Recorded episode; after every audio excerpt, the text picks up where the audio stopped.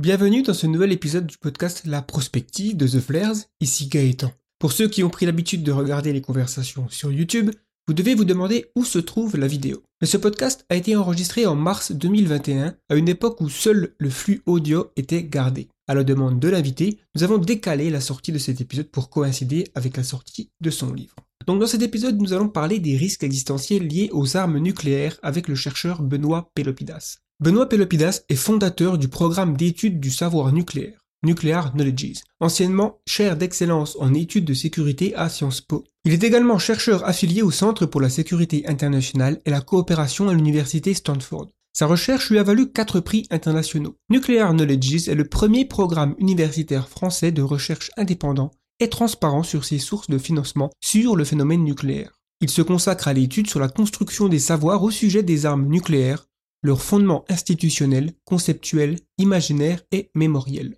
Cela passe par une redéfinition de la vulnérabilité nucléaire dans ses dimensions matérielles, mais aussi épistémiques et politiques. Il a notamment travaillé sur les cas où l'emploi d'armes nucléaires a été évité de justesse, ce qui ne rassure pas vraiment, et c'est ce dont nous allons parler dans ce podcast. Benoît a récemment publié un livre, Repenser les choix nucléaires, la séduction de l'impossible, paru aux presses de Sciences Po.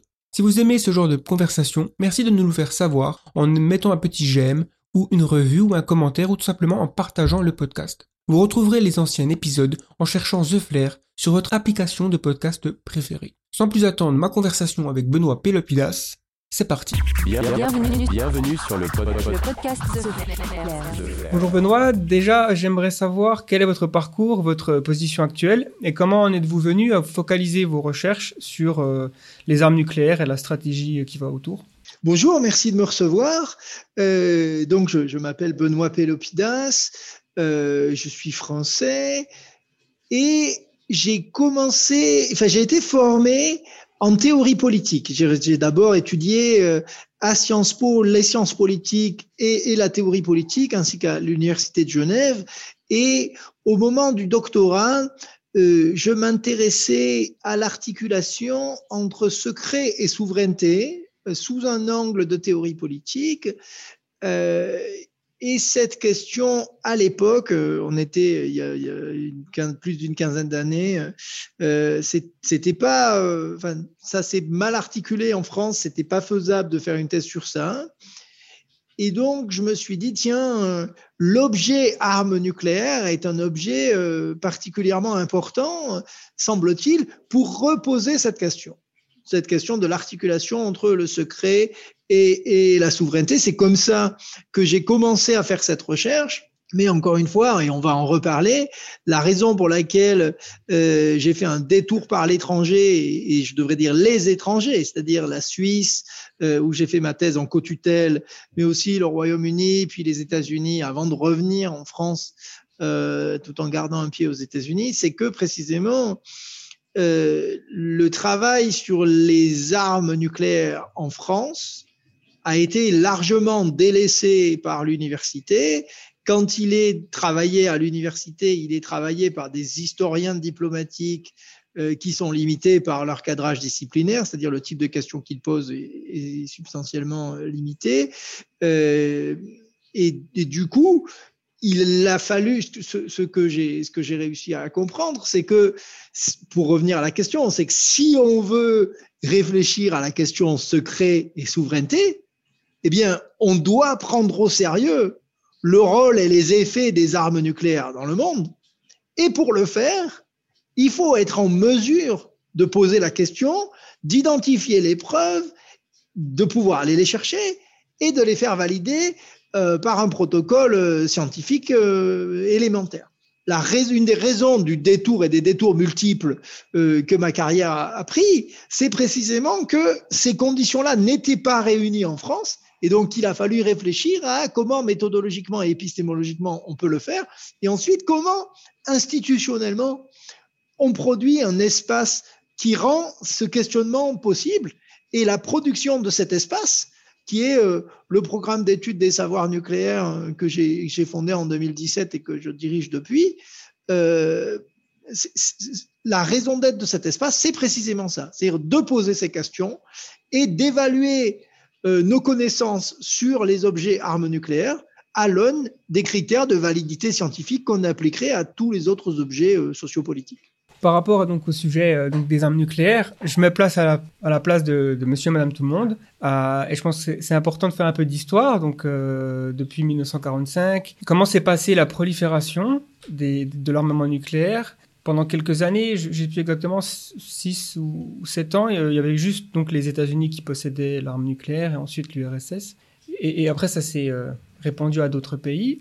Une question qui, m'est venue, c'est pourquoi les USA et, euh, et donc l'URSS n'ont pas décidé d'essayer de, contrôler la prolifération, peut-être qu'ils ont essayé, je sais pas, euh, parce que finalement, euh, on peut imaginer que de leur point de vue, plus, il y a de pays qui possèdent l'arme nucléaire, plus euh, ça peut être des, voilà, ça peut escalader ou c'est finalement une arme de dissuasion. Euh, donc euh, le fait que eux ils aient un avantage stratégique à l'avoir et donc euh, je sais pas si Enfin, voilà, donc peut-être aussi déjà partir du, de l'histoire et puis, et puis voir un petit peu où on en est aujourd'hui. Euh, dans, dans, votre question, je, je, vais être un petit peu sélectif et, et si j'ai si répondu qu'à un bout, je, je, vous demanderai de me reposer la question sur la suite. Euh, le, le, je vais peut-être faire trois remarques. La, première, c'est de dire, on a tendance aujourd'hui à penser le danger nucléaire comme un danger de prolifération. Et c'est du coup la question que vous avez posée en la reposant sur le passé. Euh, prolifération étant entendue comme augmentation au fil du temps du nombre d'États ou d'acteurs dotés de l'arme nucléaire. Une des raisons d'être de la recherche que l'équipe conduit, c'est de dire la prolifération est un des modes de la vulnérabilité causée par la présence des armes nucléaires dans le monde. -dire le fait que ces armes se répandent produit une vulnérabilité matérielle, mais notre propos, c'est de dire que c'est une des sources de vulnérabilité matérielle. Il y en a bien d'autres. D'autres étant la possibilité de l'escalade involontaire, de l'accident, euh, de l'usage délibéré, euh, des fuites de matières fissiles, de la contamination. Donc, si vous voulez, le, le premier dézoom qu'il faut faire, c'est s'habituer à penser les effets des armes nucléaires sur le monde en termes de vulnérabilité, en disant, voilà, cette vulnérabilité, elle est d'abord matérielle, la prolifération est un des aspects, mais ensuite, on va en reparler, il y a une vulnérabilité euh, épistémique. Ce que j'appelle vulnérabilité épistémique, c'est le décalage entre la confiance que nous avons en la validité de ce que nous croyons savoir et les preuves que nous pouvons effectivement amener pour euh, euh, valider ou confirmer cette connaissance. Première observation sur la question prolifération. Ensuite, ce, qui est intéressant, c'est que si on pose la question prolifération, il faut observer que depuis la fin des années 90 en général et depuis euh, les années, euh, le début des années 2000 en France, il y a un discours sur la prolifération comme imminente euh, et supposément bien plus grande que pendant la guerre froide. Or, ce qu'on arrive à démontrer, c'est que précisément, depuis la fin de la guerre froide, la prolifération a été extraordinairement rare.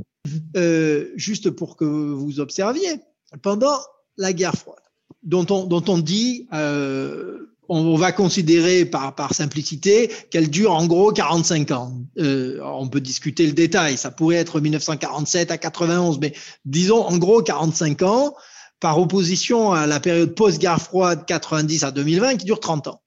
Donc, pendant les 45 premières années, combien est-ce que vous avez de proliférants, c'est-à-dire de nouveaux États nucléaires?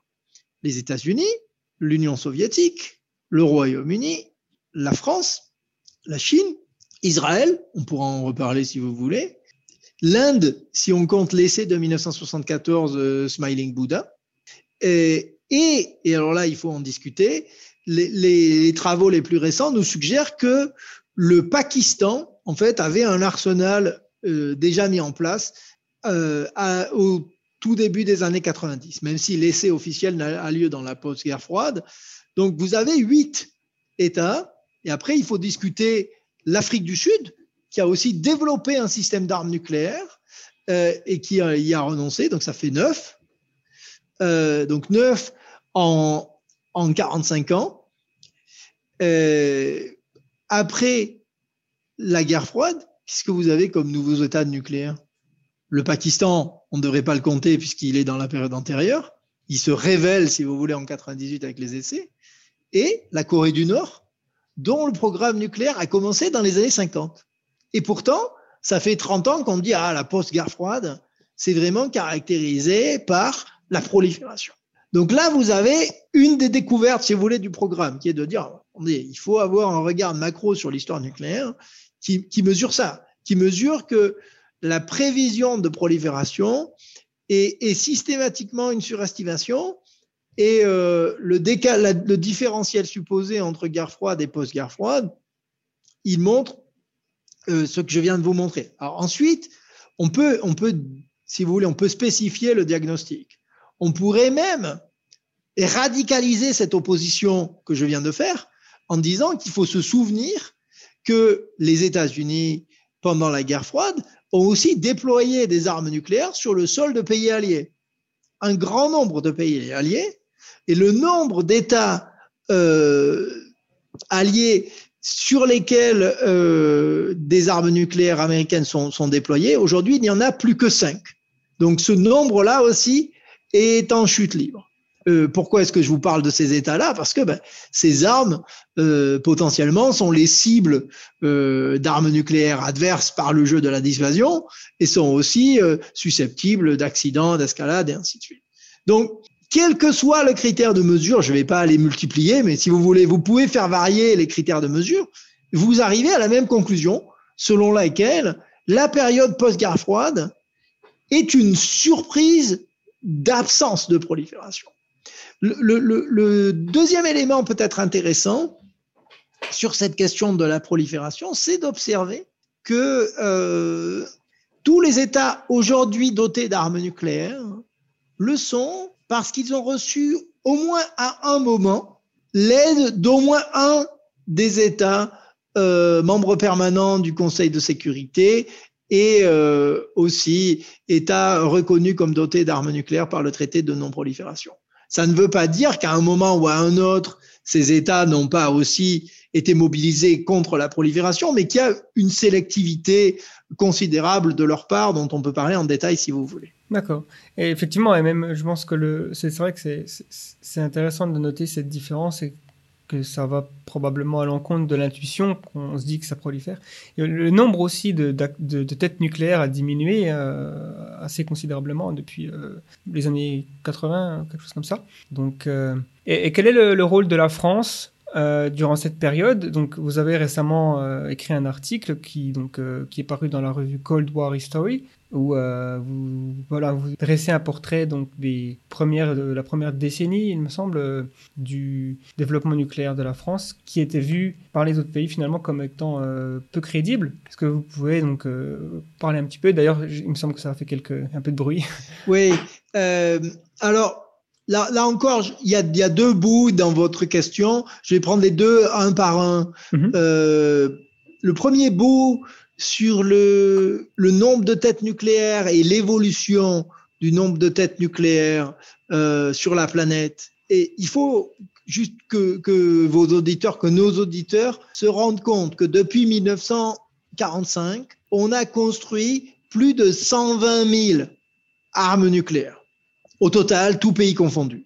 Il faut aussi se rendre compte que les États qui ont construit ces armes c'est pas du tout la totalité des États sur la planète, loin de là. Les États dotés d'armes nucléaires aujourd'hui, c'est euh, neuf États possesseurs plus euh, cinq États hôtes, et la totalité de l'hémisphère sud est une zone exempte d'armes nucléaires. De la même manière, vous avez tout à fait raison de dire que depuis la fin de la guerre froide, le nombre total d'ogives sur la planète a diminué drastiquement, au point que, euh, juste pour vous donner un ordre de grandeur, au point que si on voulait, euh, en supposant aucun obstacle politique et stratégique, rien, si on voulait juste dire, voilà, on va continuer la vitesse à laquelle la, diminution euh, a eu lieu au moins jusque dans les années 2010, eh bien, il nous faudrait moins de 10 ans pour arriver à zéro.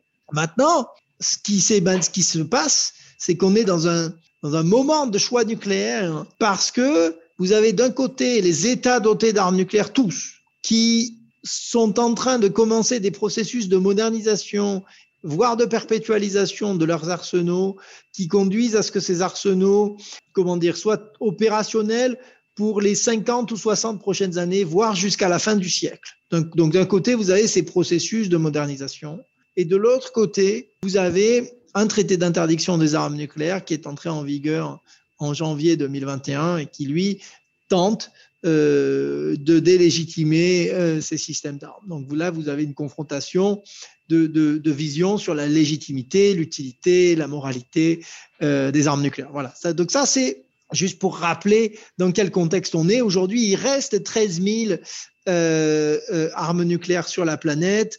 Un article de, de Nature de l'année dernière nous rappelle que l'usage de 1% de, ces arsenaux dans des conditions précises euh, suffirait à produire une famine euh, planétaire. Donc, si vous voulez, la raison pour laquelle je vous dis ça, c'est que oui, il y a eu une grande réduction, mais du point de vue de la capacité de l'arsenal existant à causer une catastrophe sans précédent, cette capacité-là, elle, est, inaltérée, totalement inaltérée. Maintenant, le deuxième bout, c'était votre question euh, sur le, papier euh, de Cold War History qui s'appelle Unfit for Purpose et qui a été coécrit avec mon collègue euh, Sébastien Philippe. Eh bien, ce, papier euh, se penche sur la première génération de la force de frappe nucléaire française de 1956 à 1974. Le propos de ce papier, c'est de dire, d'une part, est-ce que la force de frappe jusqu'en 1974 était crédible? Et d'autre part, est-ce que, et là, je, pardon, j'en reviens à ma discipline des relations internationales et des études stratégiques, qui ces dernières années euh, s'est énamouré de la notion de grande stratégie et de rationalité stratégique, donc se poser la question, est-ce que rétrospectivement, on peut parler d'une rationalité stratégique euh, dans ce domaine. Eh bien, ce qu'on fait dans ce papier, euh, c'est très simple. C'est qu'en fait, on, utilise des archives euh, françaises qui sont des entretiens d'un des participants et d'un des historiens officiels de, l'arsenal nucléaire, l'amiral Duval, qui, s'est entretenu avec euh, la plupart des participants au programme nucléaire. D'un côté, ces archives étaient disponibles, mais elles n'avaient pas été utilisées pour poser ce genre de questions. Et on utilise aussi un travail d'archives euh, à l'international, au Royaume-Uni, aux États-Unis, euh, notamment des documents issus de, des publications stratégiques, mais aussi des documents inédits du renseignement euh, britannique et américain, de la CIA, les archives inédites des, stratèges Albert Wohlstetter et quelques autres, pour mesurer justement est-ce que euh, du point de vue des alliés, la force de frappe française était crédible je, fais une petite pause ici parce que euh, pour vos auditeurs, ça peut vous paraître tout bête, hein, mais ce qu'il faut voir, c'est que dans les études nucléaires, il y a une étude, il y a une, euh, pardon, une faute méthodologique extrêmement commune qui est de ne pas aller regarder l'effet de la dissuasion là où il le faut.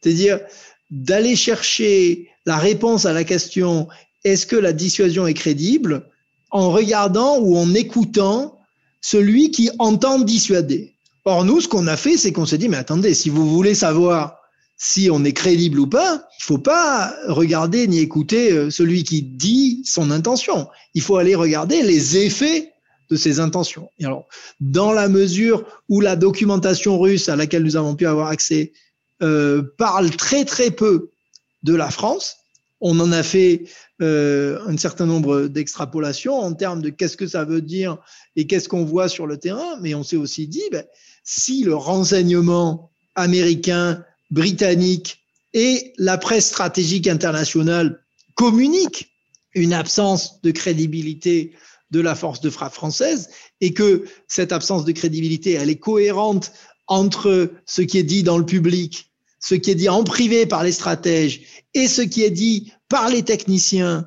euh, de l'arsenal français lui-même, c'est un des éléments euh, nouveaux de notre papier, c'est-à-dire de faire une nouvelle analyse technique des plans de vol, des capacités euh, en kérosène du Mirage 4 lui-même, qui était un des vecteurs principaux de la première génération de la force de frappe.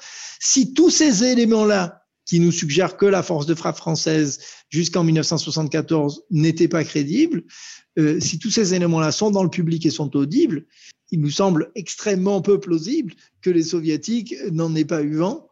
Et donc, si vous voulez, la conclusion et le malentendu de la controverse qui a eu lieu, c'est que, si vous voulez, on nous dit, ah oui, mais ces choses-là, on les connaissait. C'est faux pour deux raisons. C'est faux d'abord parce que il est vrai que ces critiques existaient à l'époque. Ce que nous disons dans le papier de Cold History, qui est d'ailleurs disponible en accès libre, hein, j'invite vos auditeurs qui sont intéressés à aller le consulter. Euh, bien sûr que c'était dit, mais le propos, c'est précisément que cette critique a été oubliée à quelques exceptions près, mais le discours hégémonique depuis les années 90, c'est d'avoir oublié cette critique et nous, ce qu'on dit, c'est qu'on la remet sur euh, le tapis et on la réévalue à la lumière d'archives inédites étrangères et d'une nouvelle analyse technique. Et donc, ce qu'on trouve, c'est que euh, l'arsenal nucléaire français jusqu'en 1974 ne répond pas aux exigences de la crédibilité technique et euh, que les Alliés ne le jugent pas crédible non plus, contrairement à ce que ce qu'on aime se raconter depuis les années 90. D'accord. Oui, effectivement, je mettrai le lien dans la description pour que les gens puissent consulter l'article. Et, qu'est-ce qui a rendu euh, la France crédible, euh, du coup, une fois cette période passée? Alors, ça, c'est une question très difficile. Et en fait, la réponse nous renvoie au début de notre discussion. C'est-à-dire qu'il faut mesurer d'abord que quand on parle d'armes nucléaires, on est dans un champ de la connaissance très particulier, euh, où d'abord le secret joue un rôle très spécifique. Euh, ou par exemple en France, puisqu'on là on parle du cas de la France, on a la loi du 15 juillet 2008 qui permet de classifier à perpétuité des archives au nom de la non-prolifération. Et donc, ce que je veux vous dire par là, c'est que vous avez aussi un effet disciplinaire qui fait que les collègues ne se posent plus ces questions-là et que on a tendance à produire un biais de confirmation à partir de ce dont on dispose. Donc la question de à partir de quand est-ce que la France est crédible reste ouverte, puisque euh, ce que notre papier a établi, jusqu'à preuve du contraire, parce qu'encore une fois, nous sommes des chercheurs, on peut tout à fait euh, prouver qu'on a tort, mais là, jusqu'à preuve du contraire et au vu de toutes les sources disponibles, il s'avère qu'au moins jusqu'en 1974, elle ne l'était pas. À partir de quand elle le devient, il y a des propositions. Euh, dans la littérature, on entend ah oui, dans la deuxième moitié des années 70. Il y a des gens qui disent au début des années 80. Mais il va falloir faire le travail technique qu'on a fait, d'analyser les performances de l'arsenal et d'aller voir les perceptions des alliés et des adversaires, ce que, ce que nous n'avons pas encore fait. Donc, si vous voulez c'est aussi un, élément important pour, vos auditeurs. La différence entre le chercheur et l'expert, le chercheur honnête et, l'expert, c'est que le chercheur va vous dire je ne sais pas. Et, ma réponse à votre question, c'est je ne sais pas parce que la recherche adéquate n'a pas encore été conduite. Bonne réponse. Et, donc, euh, pour euh, la France possède à peu près 300 têtes nucléaires, c'est ça? À peu près, oui. Est-ce qu'en ce moment, euh, il y a des pays qui sont, à notre connaissance, parce que j'imagine que c'est toujours quelque chose qui est très difficile. enfin, il y a beaucoup de secrets qui entourent le développement d'armes nucléaires, mais est-ce qu'il y a des pays qui sont suspectés de, développer ou d'être en recherche de développer des, l'arme atomique? Ou est-ce qu'on peut envisager que dans le futur de nouveaux acteurs surgissent? Si vous voulez, une des leçons de l'histoire nucléaire, c'est vraiment que les prophètes de la prolifération sont particulièrement mauvais et se sont systématiquement trompés. Mhm. Donc, pour le chercheur que je suis, ce que j'en déduis, c'est qu'il ne faut pas que je m'adonne à cet exercice-là, qui est un exercice éminemment euh, euh, voué à l'échec. Ce que, ce que je peux vous dire, c'est que depuis euh, la fin de la guerre froide, la focalisation sur la prolifération est une focalisation essentiellement sur l'Iran et la Corée du Nord. On a eu pendant un temps euh, une focalisation sur le Myanmar, euh, la Birmanie, Mhm. qui s'est qui s'est avérée fausse. Euh, et il faut aussi observer, ça c'est intéressant, que notre capacité de détection des programmes nucléaires aujourd'hui est bien meilleure que ce qu'elle était dans les années 70. Ça, c'est exact. Oui, je, je vais, je vais m'en tenir Mhm. à ça pour l'instant. Justement, euh, comment un pays peut savoir si un voisin est en train de d'enrichir du, du- d'uranium ou euh, est-ce que quelles sont les méthodes enfin, je- Comment on peut savoir? Est-ce que c'est euh, parce que j'imagine qu'aussi euh, le, le- le nucléaire c'est aussi le, le nucléaire civil donc euh, il y, a, il y a une différence entre les deux. Alors, je, je, je vais là, je vais pas entrer dans la question du lien entre le civil et le militaire pour l'instant. Mhm. Euh, si vous voulez, le régime de non-prolifération est tel que euh, la plupart des États ont des accords de garantie avec l'Agence internationale de l'énergie atomique euh, qui sont plus ou moins exigeants. Euh, pour le dire très simplement, euh, le protocole additionnel aux accords de garantie conclus avec l'Agence internationale de l'énergie atomique permet des inspections inopinées et particulièrement approfondies. Ce protocole additionnel est- n'est pas universellement répandu, mais donc un moyen, si vous voulez, de confiance et de contrôle, c'est justement la possibilité d'utiliser des inspections telles que euh, les inspections de, l'Agence internationale de l'énergie atomique. Mais il ne faut pas non plus oublier que les éléments à ce sujet sont fournis essentiellement par les services de renseignement des différents pays. Donc euh, la surveillance satellitaire joue un rôle, euh, d'ailleurs public et privé, hein, joue un rôle extrêmement important en la matière. Donc là, pour rentrer dans une autre partie qui concerne le, risque, j'ai l'impression que donc, euh, tout ce qui entoure la sécurité des armes nucléaires et de leurs menaces a un peu quitté l'esprit de la plupart des gens, du citoyen moyen, on va dire, parce qu'on a tendance à se dire que euh, c'était surtout pendant la guerre froide qu'il y avait des tensions, mais qu'aujourd'hui, bon, on est plus ou moins à l'abri d'un holocauste nucléaire. Pourquoi est-ce une vision qui est fondamentalement euh, biaisée et dangereuse? Euh, merci de la question, c'est une question essentielle. Le, le- je pense que la, la façon de saisir vos auditeurs par rapport à ça, c'est de leur dire que nous avons tous un, petit cousin euh, de 5 ans euh, qui euh, se cache derrière son petit doigt. Il se dit que s'il se cache bien derrière son petit doigt, on va pas le trouver.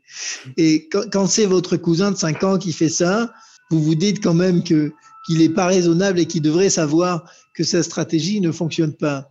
Mais le problème, c'est que nous avons tous euh, une grande tendance à nous cacher derrière notre petit doigt euh, face à la, la menace nucléaire, parce que, et c'est pour ça que vous m'entendrez souvent parler de vulnérabilité, de manière fondamentale, le fait premier de notre condition nucléaire, c'est que depuis le couplage de têtes thermonucléaires et de missiles balistiques, il n'est plus possible de protéger la population en cas d'attaque nucléaire. Précisément parce que les défenses antimissiles ne sont pas suffisamment précises ni performantes pour pouvoir euh, intercepter la totalité des armes qui vont être lancées. Euh, et parce que la vitesse du missile balistique rend cette interception extrêmement difficile. Hein. Le missile balistique va de, Washington à Moscou en moins d'une heure.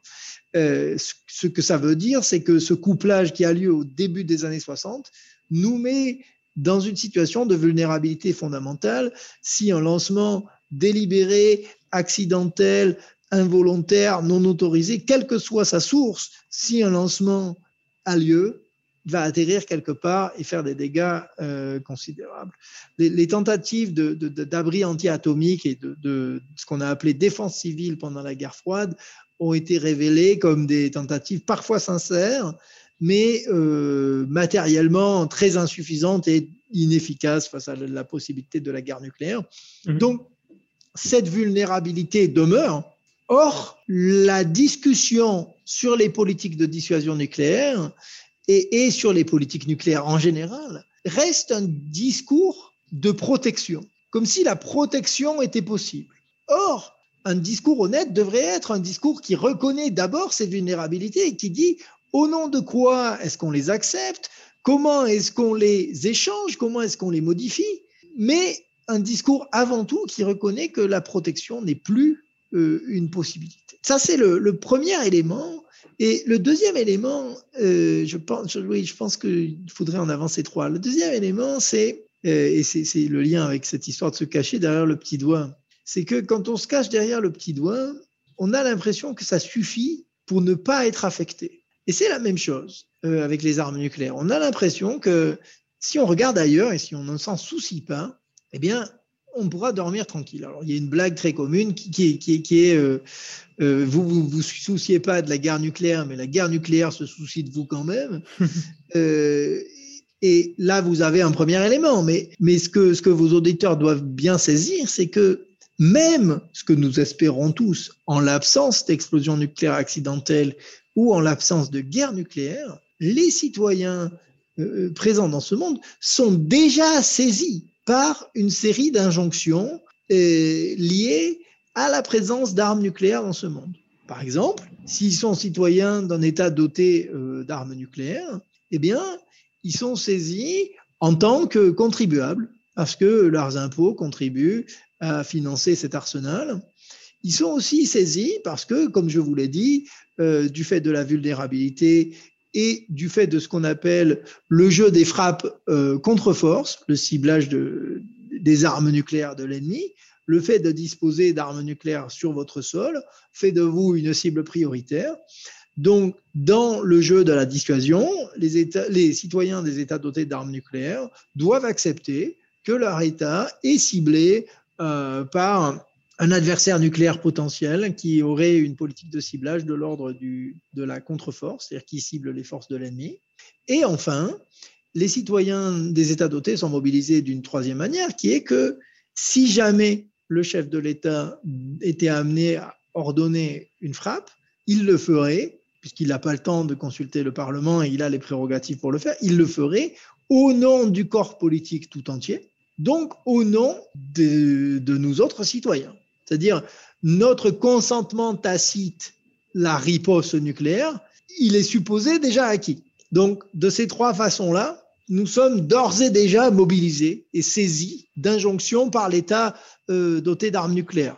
Euh, vous voyez bien que si vous êtes dans un État hôte, les, injonctions sont légèrement différentes et que si vous êtes dans un État non doté d'armes nucléaires, eh bien, euh, la question de votre vulnérabilité euh, demeure. Et, la question qui se pose, c'est justement quel est le rapport de votre État par rapport à des alliances nucléaires ou à des structures de nucléarisation de la politique internationale? Effectivement, mais, parce qu'il y a cette idée de dissuasion euh, mutuellement assurée, mais fondamentalement, enfin, c'est une idée qui est, qui est, qui est comment on dit, faillible, enfin, flawed euh, en anglais. Euh, je ne sais pas trop, trop dire le, mot, mais euh, voilà.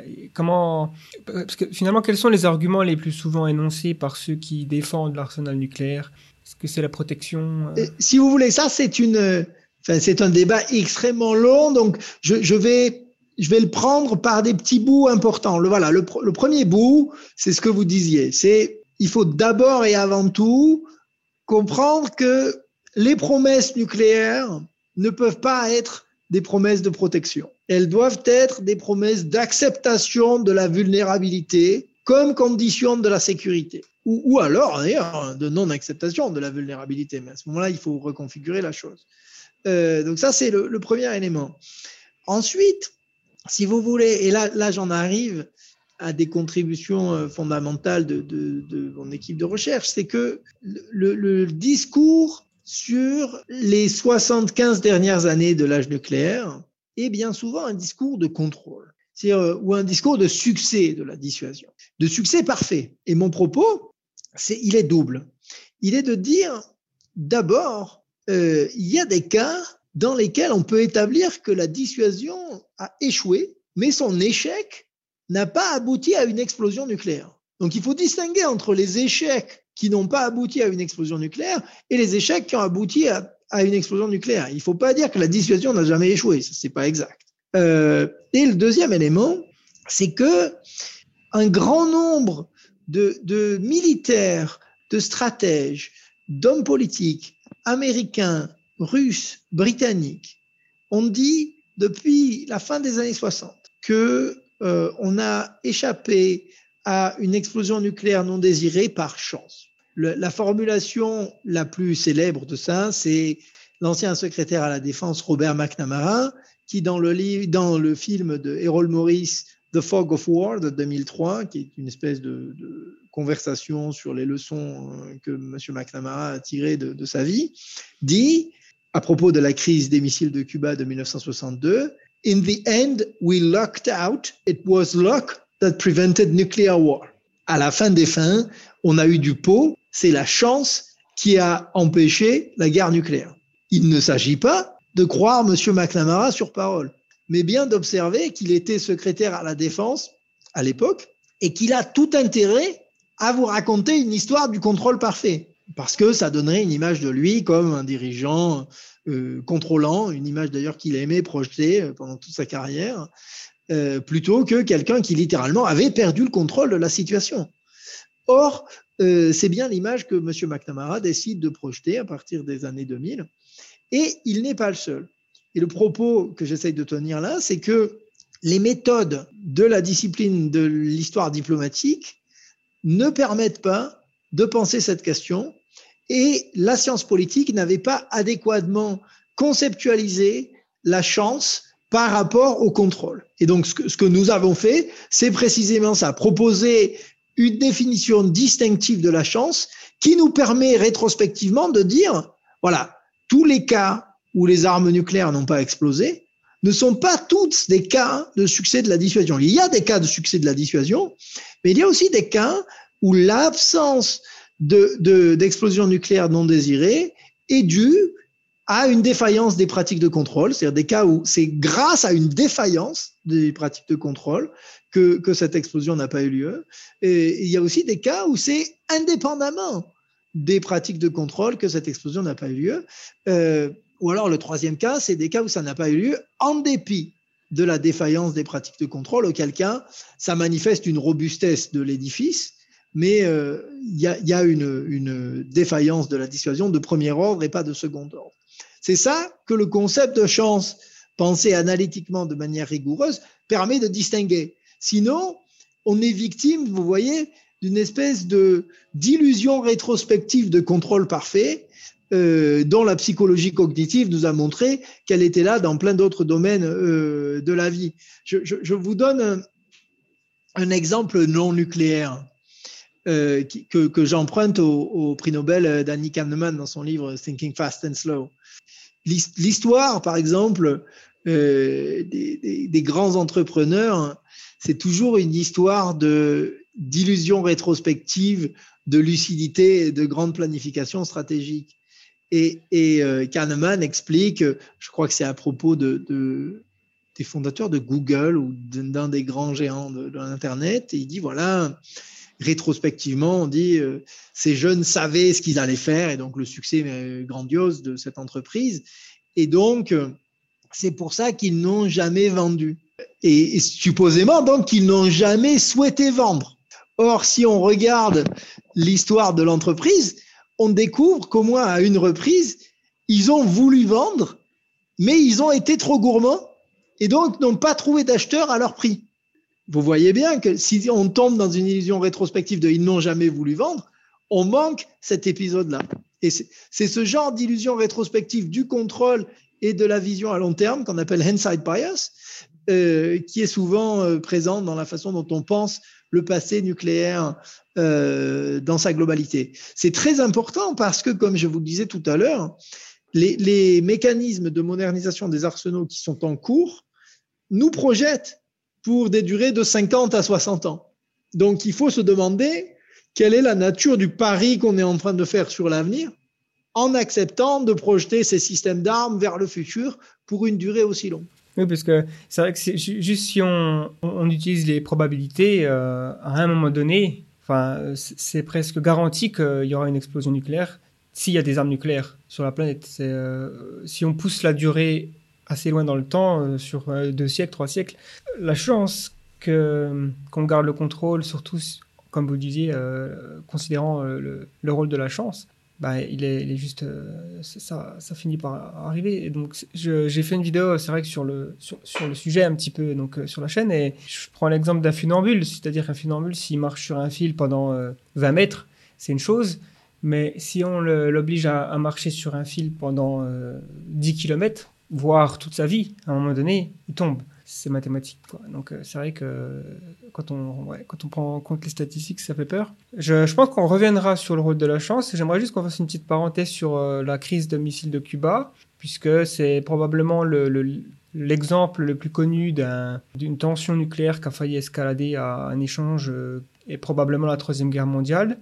Pour les auditeurs qui ne sont pas trop au courant de cet épisode, est-ce que vous pourriez euh, dresser les grandes lignes de ce qui s'est passé euh, Déjà, est-ce que c'est, selon vous, l'épisode historique où on a, on, on a échappé le plus euh, à, un échange nucléaire ou est-ce qu'il y en a eu d'autres qui, selon vous, sont encore plus révélateurs d'un... On l'a échappé belle Le premier élément pour répondre à cette question, c'est de dire que depuis une trentaine d'années, il est établi que une explication par le contrôle de l'issue pacifique de la crise de Cuba ne correspond pas à ce qui s'est passé.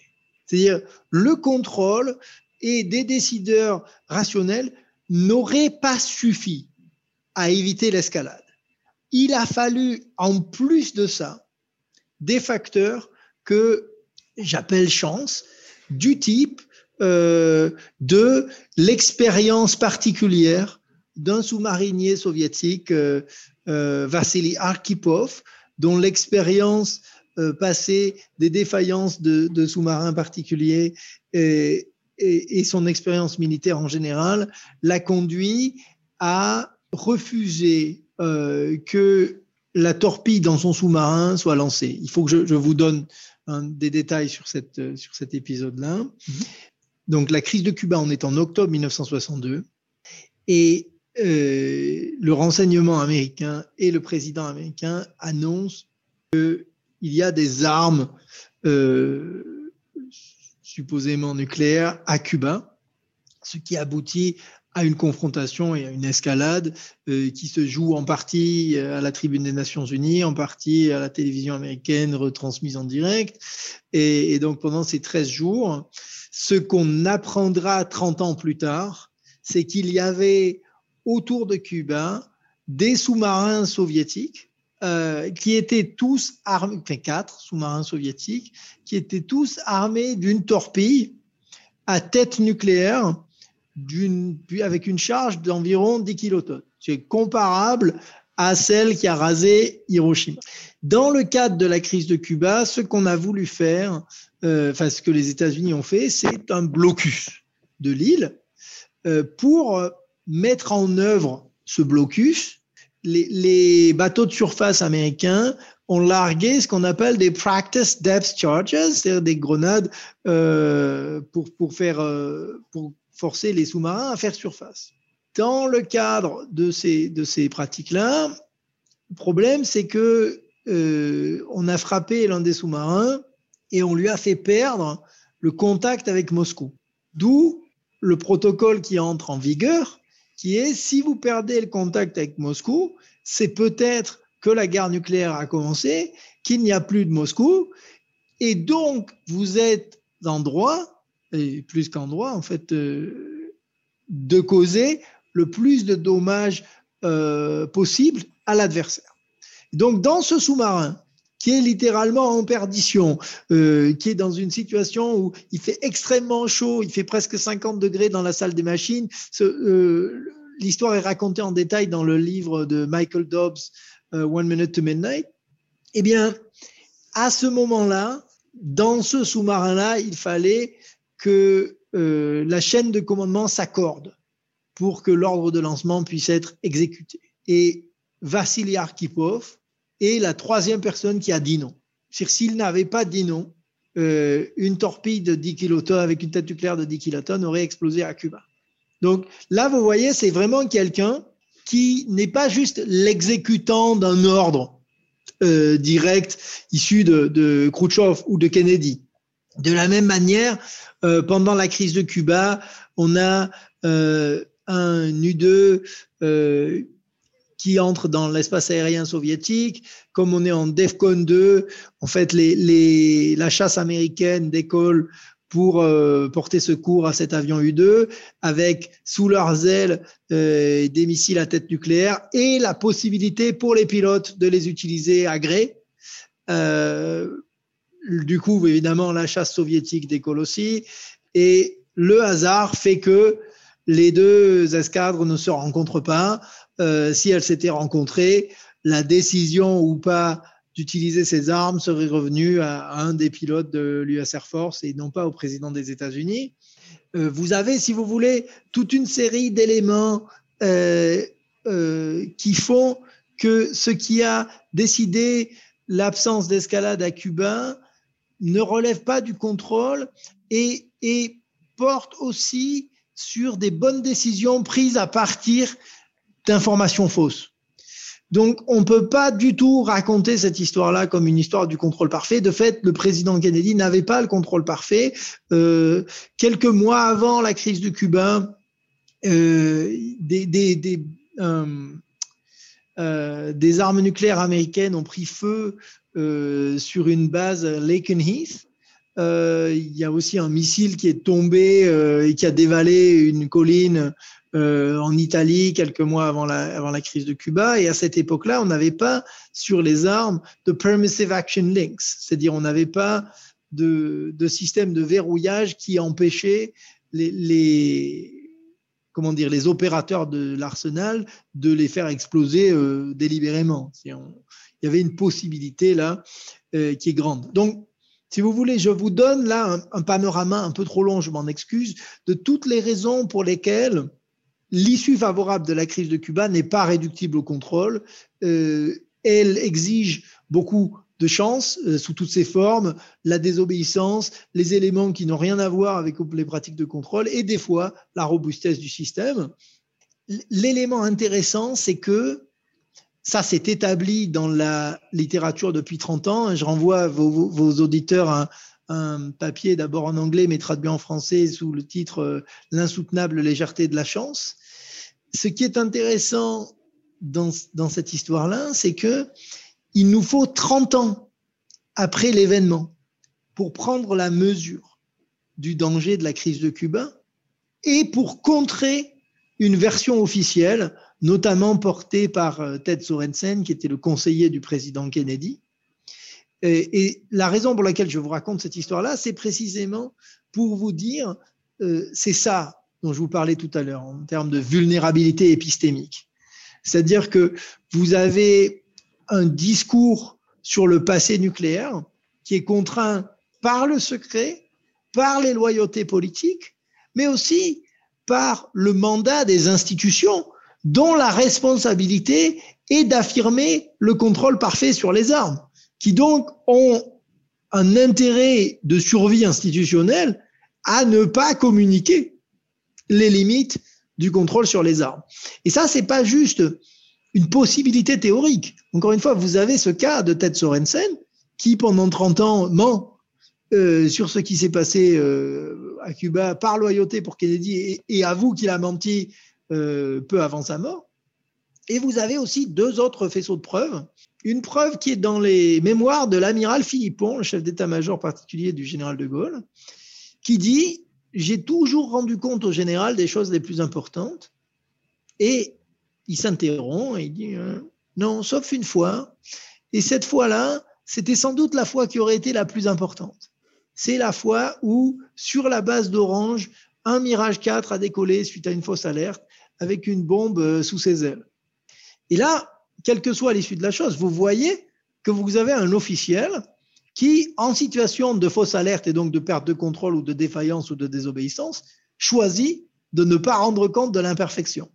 Troisième exemple de la même chose, les archives euh, privées de Robert Purifoy.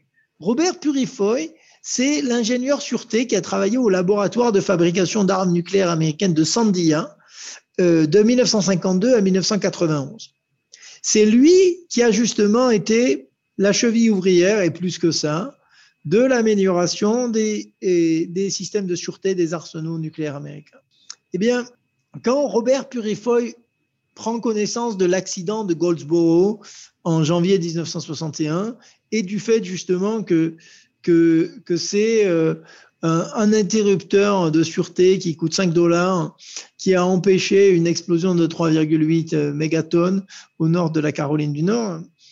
Il dit euh, il faut vraiment euh, améliorer la sûreté des armes nucléaires américaines et, il faut prioriser, euh, enfin il faut donner la priorité à l'objectif de sûreté par rapport à l'objectif de ce qu'on appelait à l'époque readiness. C'est-à-dire, vous avez littéralement un dilemme entre est-ce que vous donnez la priorité à la sûreté des armes, auquel cas il va falloir un peu plus de temps pour les activer, ou alors est-ce que vous donnez la priorité à ce qu'on appelait readiness, c'est la, la, la vitesse avec laquelle elles peuvent être employées, auquel cas, du coup, les mécanismes de sûreté vont être un peu moins sûrs. Purifoy, son propos, c'était de dire, regardez là, on a été défaillant, et euh, il illustre aussi un certain nombre d'autres cas, euh, ce qui répond à votre question. Bien sûr que Cuba n'est pas le seul cas, j'y viens dans une seconde. Euh, et face à lui, la réponse, c'est Ah, mais ça, il ne faut pas en parler à Washington parce que ça va nous poser des problèmes au niveau institutionnel. Et surtout, si nous, on a ce problème-là, eh bien, les soviétiques doivent avoir le problème, mais bien pire. Ça, c'est peut-être vrai ou pas, j'en sais rien. Mais ça ne change rien au fait que on est dans une situation institutionnelle dans laquelle le mandat de l'institution, c'est le contrôle parfait. Donc, en l'absence de contrôle parfait, eh bien, il y aura une grande incitation euh, professionnelle à, à, ne pas communiquer ses limites. Et c'est pour ça que, si vous voulez, le souci de l'exactitude historique exige de ne pas croire sur parole les discours du contrôle parfait, mais de construire des méthodologies qui permettent de les évaluer. Le troisième bout de votre question, c'était est-ce que Cuba est le seul cas? Non. Euh, il y a toute une liste. Euh, dans un rapport, on, on, un des états de la liste, c'est un rapport aussi publié librement donc, que j'ai coécrit qui s'appelle Too Close for Comfort euh, en 2014, publié par Chatham House. Mais le propos, c'est vraiment d'observer que le degré de transparence sur le passé nucléaire et les cas de presque est très inégal d'un État nucléaire à l'autre. Il est très avancé aux États-Unis et au Royaume-Uni. Il est bien plus faible dans tous les États dotés d'armes nucléaires. Ce qui veut dire que ce que nous savons sur les cas de presque est très très très probablement euh, un portrait incomplet de ce qui s'est passé. Il est, si vous prenez le cas soviétique. Donc l'Union soviétique dispose de systèmes d'armes nucléaires depuis 1949. Il est difficile de croire qu'en 70 ans, avec un arsenal de la taille de, de leur arsenal, il n'y a jamais eu de problème ou de cas de presque euh, en dehors de Cuba. Euh, donc vous voyez, ce que, là, ce que ça nous dit, c'est que vraiment, on a une connaissance qui est très limitée alors qu'on produit des justifications et des discours comme si notre connaissance était complète et, valide. Oui, l'URSS, il me semble que, enfin, j'entends, le cas que j'ai entendu parler aussi, c'est celui d'une euh, personne qui s'appelait Stanislav Petrov, qui, qui, a aussi euh, empêché probablement à lui seul, enfin, la, la, la, la conflit. donc, qu'est-ce qui s'est passé exactement durant cet incident? C'était dans les années 80, il me semble? Oui, c'est le 26 septembre 1983. Euh, et donc, c'est le lieutenant-colonel Petrov qui était un officier radar. Et ce qui se passe, si vous voulez, c'est que euh, il y a une défaillance du système radar. Euh, et ce système radar montre un, puis deux, puis trois, puis quatre et jusqu'à cinq points mmh. qui pourraient être interprétés comme euh, des lancements ennemis ce qui du coup obligerait le colonel Petrov à rendre compte de ses lancements ennemis et à annoncer la détection de ces lancements ennemis à sa hiérarchie. Or, le colonel Petrov choisit de prendre le temps de la réflexion, plusieurs minutes, et de dire que c'est une fausse alerte. Il aura raison. La raison pour laquelle c'est important, c'est que, encore une fois, rétrospectivement, on raconte cette histoire comme c'est quelqu'un qui a été bien formé et qui a fait ce qu'il faut. Oui, il a été bien formé et il dit dans une interview à la BBC euh, en 2013, parle d'instinct. Il dit j'avais j'ai eu un instinct que c'était pas correct. Mais ce qu'il faut observer, c'est que la formation du colonel Petrov exigeait la promptitude du rapport. C'est-à-dire le temps qu'il prend, le temps qu'il s'octroie pour faire son choix en son âme et conscience, est autant de temps qu'il l'enlève au décideur supérieur hiérarchique pour décider de la riposte. Donc littéralement, Petrov s'accapare un temps qui ne lui appartient pas, et ce faisant, je considère que ça relève de la désobéissance. D'ailleurs, après avoir fait ce qu'il a fait, Petrov va être blâmé pour ne pas avoir rempli adéquatement le cahier de l'incident et du coup euh, va être euh, euh, renvoyé de l'armée soviétique. Ah, c'est assez incroyable d'apprendre ça, sauver le, monde presque. Pour être précis, on ne peut pas savoir ce que les décideurs au-dessus auraient décidé. Mhm. On n'en sait rien. Mais en tout cas, il a contribué à ce que la bonne décision soit prise, nécessairement. Par curiosité, euh, Arkhipov, euh, après donc euh, la crise de missiles de Cuba, est-ce qu'il a été, je sais pas, est-ce qu'il s'est passé quelque chose autour de lui? Est-ce que la Russie s'est dit, ok, bon, bien joué, ou est-ce qu'il a été récompensé? Parce que je sais qu'il a reçu récemment, enfin, il y a quelques années, un prix, un prix du Future of Life Institute pour avoir contribué à éviter du coup l'apocalypse. Alors, Petrov avait été, avait été récompensé par les Nations Unies. Concernant Arkhipov, il y a un certain nombre de témoignages de son, de son épouse et donc de sa veuve. Et sur ce point, je, je non, je peux rien vous dire de précis. J'ai ma collègue Svetlana Sevranskaya, American University, qui travaille sur justement la mémoire d'Arkhipov, qui mhm. pourrait vous en dire davantage. Et aussi, est-ce que là, en France, il y a eu des, des, des moments de presque ou, euh, ou un incident euh, matériel ou comme bah, il y a eu le, coup du mirage euh, apparemment mais est-ce qu'il y en a eu d'autres? Alors l'épisode du mirage est celui qu'on connaît le enfin, qu'on connaît le mieux dont on connaît certaines choses mhm. c'est un épisode assez technique donc je vais pas, je pense que je vais pas vous raconter le détail de la technique. Vous pouvez encore une fois aller voir le papier de Cold War History dans lequel il est raconté en détail à partir de toutes les sources disponibles. Mhm le propos, si vous voulez, il est double. Il est de dire, voilà, une fausse alerte, ça existe.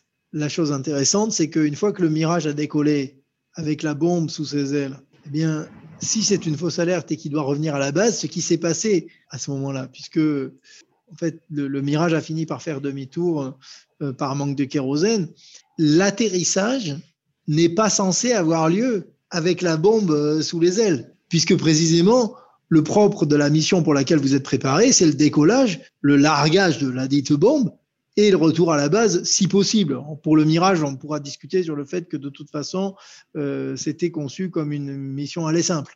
Mais dans tous les cas, le défi sécuritaire et technologique, c'est euh, vous n'êtes pas du tout censé réatterrir avec la bombe euh, sous vos ailes. Et le danger était là. sans compter les limites de la sûreté des premières générations euh, d'armes nucléaires euh, françaises, qu'encore une fois, on documente dans le, dans le papier euh, de History. Très bien. Encore une fois, je mettrai le lien dans la description. comment se passe la chaîne de commande lors d'une décision de lancer une attaque en France, disons Parce que donc, le président a tous les pouvoirs à ce sujet, j'imagine. Mais prenons un cas hypothétique. voilà, il est 5 heures du matin, il y a une alerte qui arrive. donc le président est alerté. il, a, il a j'imagine, euh, quelques minutes pour prendre une décision. Il est entouré par l'état-major. C'est effrayant de se dire que ça repose sur sa décision, sur les informations qu'il possède, et euh, finalement, euh, le rationnel de se dire j'attaque ou pas repose sur ça, quoi, sur un instant précis. Alors, oui, là aussi, là aussi, c'est une question compliquée parce que le, point de départ, si vous voulez, c'est de se poser, c'est de se dire mais qu'est-ce qu'on sait et comment on fait pour valider ce que l'on sait? L'image le, d'Épinal, c'est justement cette image d'un homme seul euh, qui décide euh, tout seul euh, et qui peut du coup appuyer. La métaphore entérinée, c'est qui appuie sur le bouton. Mais, mais, mais quel bouton Qu'est-ce que c'est que ce système de transfert de l'ordre? Et si vous voulez, d'une part, on en sait peu sur ces systèmes. Là, pour le coup, c'est aussi un autre papier que j'ai, qui est rendu public, hein, qui s'appelle euh, French Nuclear Command and Control, que vous pouvez trouver euh, euh, sur le site de Nuclear Knowledges, et, qui vous montre d'une part que la passation des codes nucléaires d'un président à l'autre jusqu'en 1981 ne s'est jamais passé conformément au protocole, jamais. Il y a toujours eu un problème. Donc quand on parle de ces systèmes de décision, on a cette idée que tout se passe toujours comme prévu par le protocole. L'histoire nucléaire nous dit un peu autre chose. Et ça, c'est un élément très important parce que si vous voulez, euh, il faut qu'on ait une idée précise de ce qui s'est passé. Ensuite, en France, il y a un certain nombre d'autres personnages euh, qui sont cruciaux, notamment le chef d'état-major particulier.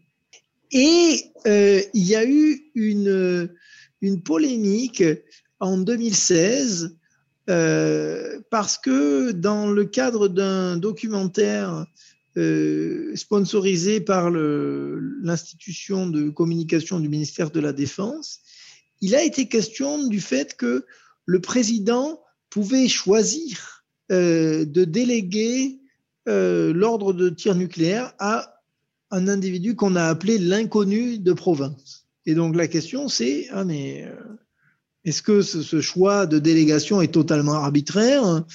Qui vis-à-vis de qui il peut s'appliquer? Quelle serait la légitimité de cette personne autre qu'une légitimité dérivée de la décision du président?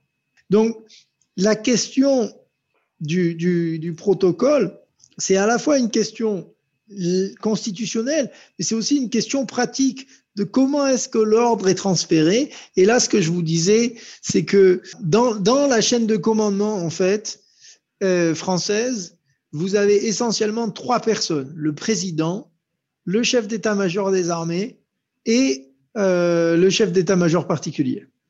Donc, dans le cas français, il faut pas tomber dans la facilité de dire c'est le président tout seul. Mmh. Et ce qui est intéressant, c'est qu'on a trois, trois, euh, trois publications qui nous disent euh, la même chose. Un des co-auteurs de cette publication est le même, euh, le même chercheur euh, qui est très proche du, des milieux nucléaires français. Euh, donc ça, ça nécessite encore de la recherche mais mais la mobilisation de ces trois de ces trois personnalités semble semblerait exacte. Euh, mais il faut pas il faut pas se tromper euh, en postulant que les systèmes de commandement et de contrôle nucléaire sont les mêmes dans tous les États. Euh, par exemple, je, je prends l'exemple britannique de la lettre en dernier ressort. Euh, c'est quelque chose qui n'existe pas en France. Euh, est-ce que vous voulez que je vous dise un peu ce que c'est? Oui, oui, tout à fait. Oui. D'accord. Bien, si vous voulez, l'idée, c'est que, et donc en anglais, on dit letter of last resort. Mm-hmm. Euh, et l'idée, c'est que tout nouveau Premier ministre britannique, oh, pardon, il faut que je vous rappelle que l'arsenal nucléaire britannique est composé exclusivement de sous-marins. D'accord.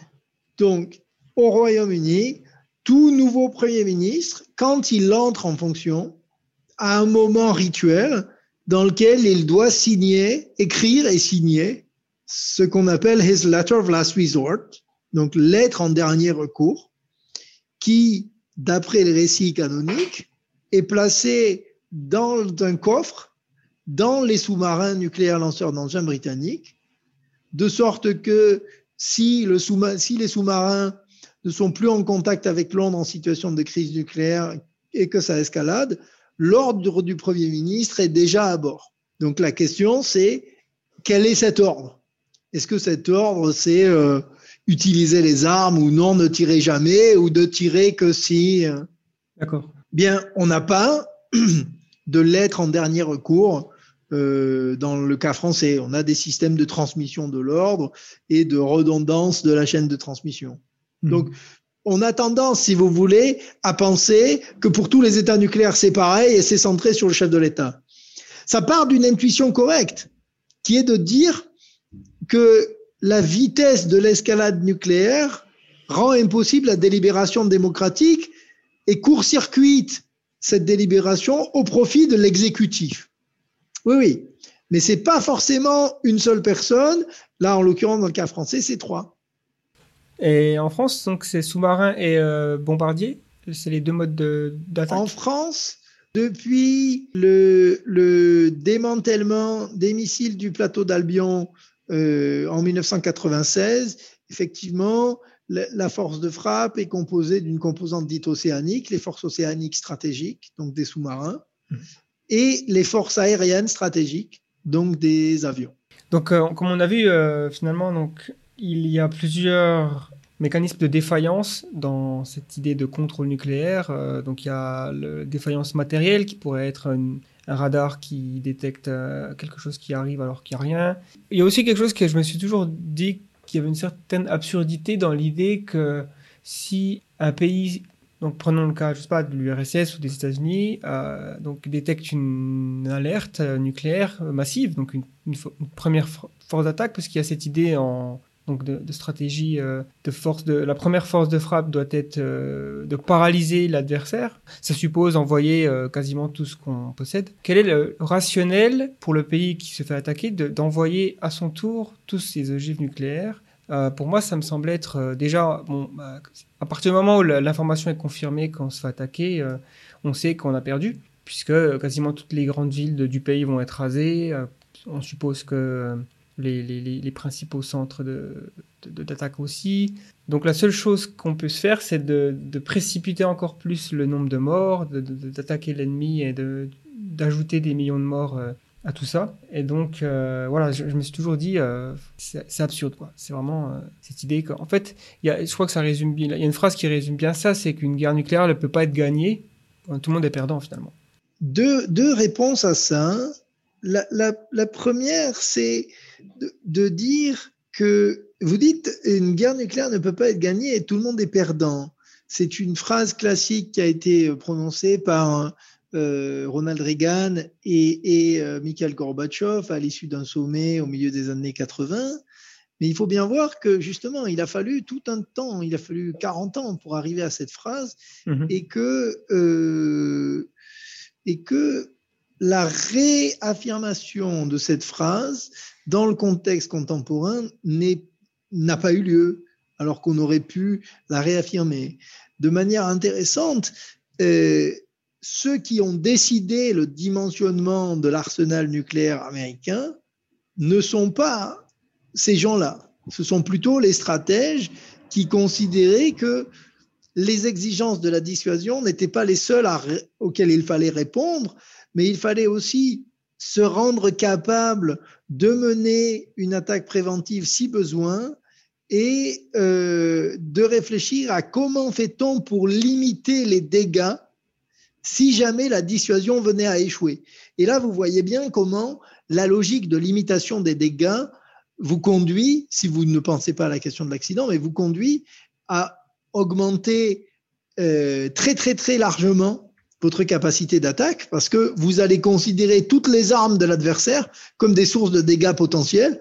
Donc il faut être en mesure d'en détruire le plus possible. Et c'est donc cette tradition-là qui a décidé, qui a, enfin qui a décidé, qui a été en tout cas extrêmement influente dans la composition de l'arsenal nucléaire américain pendant la guerre froide, ce qui explique que les Américains aient développé un arsenal considérablement euh, plus grand que les autres États euh, dotés d'armes nucléaires, si on fait exception de, l'Union soviétique.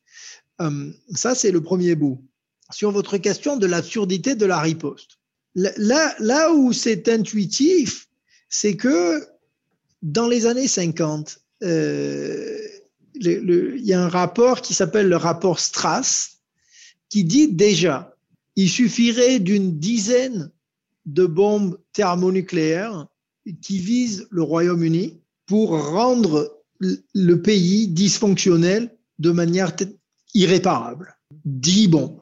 Or, euh, l'arsenal nucléaire soviétique euh, est très au-delà de ça et le nombre de bombes qui ciblent les Royaumes-Unis est lui aussi très au-delà de ça. Euh, la protection civile dans les années 50 en France arrive à des conclusions comparables pour la France. Donc vous voyez bien, on est encore aujourd'hui très au-delà de ces seuils-là en termes de quels sont le, quel est le nombre de, d'armes qui sont ciblées sur la France et sur le Royaume-Uni. Donc, donc votre question se pose bien, c'est de dire, à supposer que la dissuasion ait échoué de manière catastrophique et que donc euh, l'ennemi ait frappé le pays, pourquoi riposter? Parce que le pays aura été anéanti déjà. Et là, c'est une collègue, Rose McDermott, qui, à mon avis, apporte une contribution très importante. Elle dit, il n'est jamais rationnel de, riposter dans un monde où la dissuasion nucléaire a échoué. De ce point de vue-là, il y a une incohérence interne cruciale de la théorie de la dissuasion nucléaire, mais, ajoute Rose McDermott, les praticiens de la dissuasion qui sont persuadés que la riposte aura lieu, dit-elle, ont raison parce que cette riposte sera mobilisée par ce qu'elle identifie comme des mécanismes de psychologie cognitive euh, de l'ordre de la vengeance. C'est-à-dire le moteur ne sera pas un moteur rationnel, ce sera un moteur, dit-elle, de l'ordre de la vengeance en situation de stress et en situation euh, d'humiliation euh, terminale. Oui, c'est euh, finalement en plus il est raisonnable d'envisager que les décideurs de la riposte ne seront plus là pour voir les conséquences. Si ils sont pas dans un bunker, voilà. donc effectivement, ça rend la chose encore plus tragique. Alors, je, peux en profiter pour rebondir juste sur la question du, de la responsabilité, là, parce que mhm. vous, du, coup, vous posez, ça, ça pose la question de la responsabilité du décideur euh, en dernier recours. Euh, et ce, qui est intéressant et qui, moi, m'a beaucoup surpris, c'est que on présente le décideur nucléaire, ou disons, le chef d'État en situation de pouvoir donner l'ordre de frappe, comme porteur d'une responsabilité extrême, d'un poids sur ses épaules. Il y a tout un tas de métaphores sur justement l'espèce de, cette espèce de pouvoir solitaire avec une responsabilité disproportionnée.